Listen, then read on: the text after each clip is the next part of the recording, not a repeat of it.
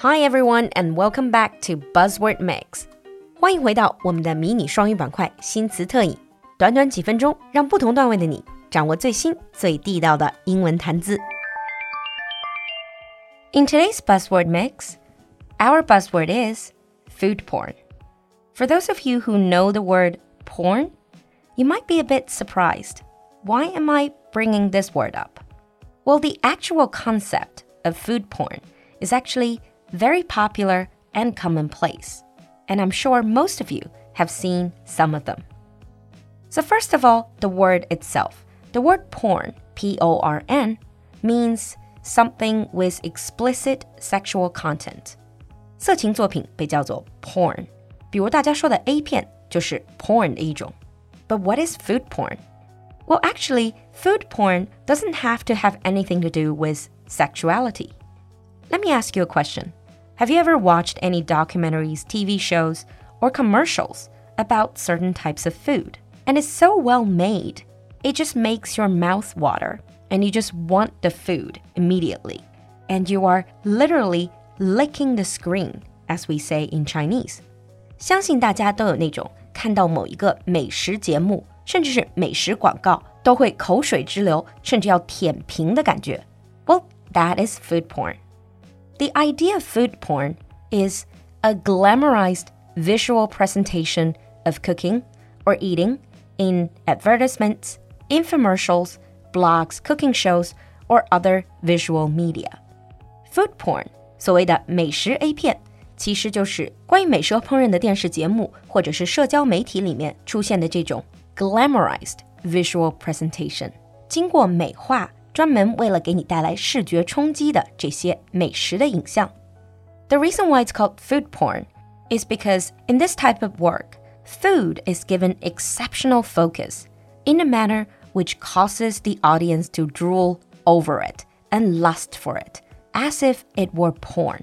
之所以被叫做美食 A 片，是因为它可以跟 porn 一样， 通过突出美食的诱惑力，给你最大限度的感官刺激，让观众 drool over it，垂涎于所拍的美食，and lust for it, so you have a strong desire to have it and have it now. The first documented use of the term food porn comes from the 1984 book Female Desire, and it was referenced every so often for the next two decades by food writers and chefs.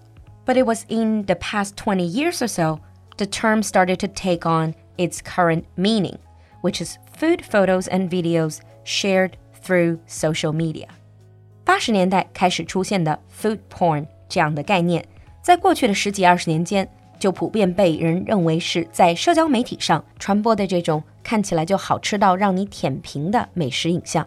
And many popular social media platforms like Instagram, Tumblr, Pinterest, they all have their own food porn category where millions of photos are shared. If you look up food porn in Urban Dictionary, you will see the definition is close up images of juicy, delicious food in advertisements.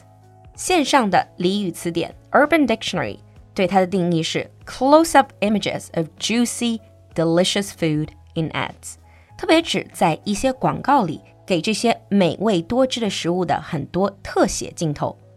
In some countries, food porn is also used by food manufacturers when they want to capitalize on backlash against low calorie and diet foods. 在有些国家，食物厂商就专门用这种 food porn 来对抗现在很流行的这种轻食，所以他们主动站在了轻食的对立面， 会去发一些虽然很不健康，但是看起来真的是非常好吃的 food porn。以此来刺激那些每天看健康饮食已经看到不耐烦的消费者他们的口舌之欲。For example, a juicy burger or a creamy ice cream. It may be decadent, exotic, or sinful, but food porn is sweeping across the internet and has become a part of our daily entertainment. 虽然很多时候这种 food porn 其实宣传的是这种让人有很多罪恶感的不健康的食物，but that doesn't really stop us from loving them. And moreover, food porn is experienced globally because language barriers mean nothing when it comes to the delicious imageries of food. I know that in China and also in Asia, there's another very popular form of food porn that is roughly translated into the eating show. 吃播其实是一个从亚洲流行起来的事情，在英文里很多时候就直接把它翻译成 eating show。So next time, if you're holding your phone, watching these eating shows, or drooling over all these pictures people share of food on the internet, you know that you're pretty much watching food porn. Now, here are some sample sentences.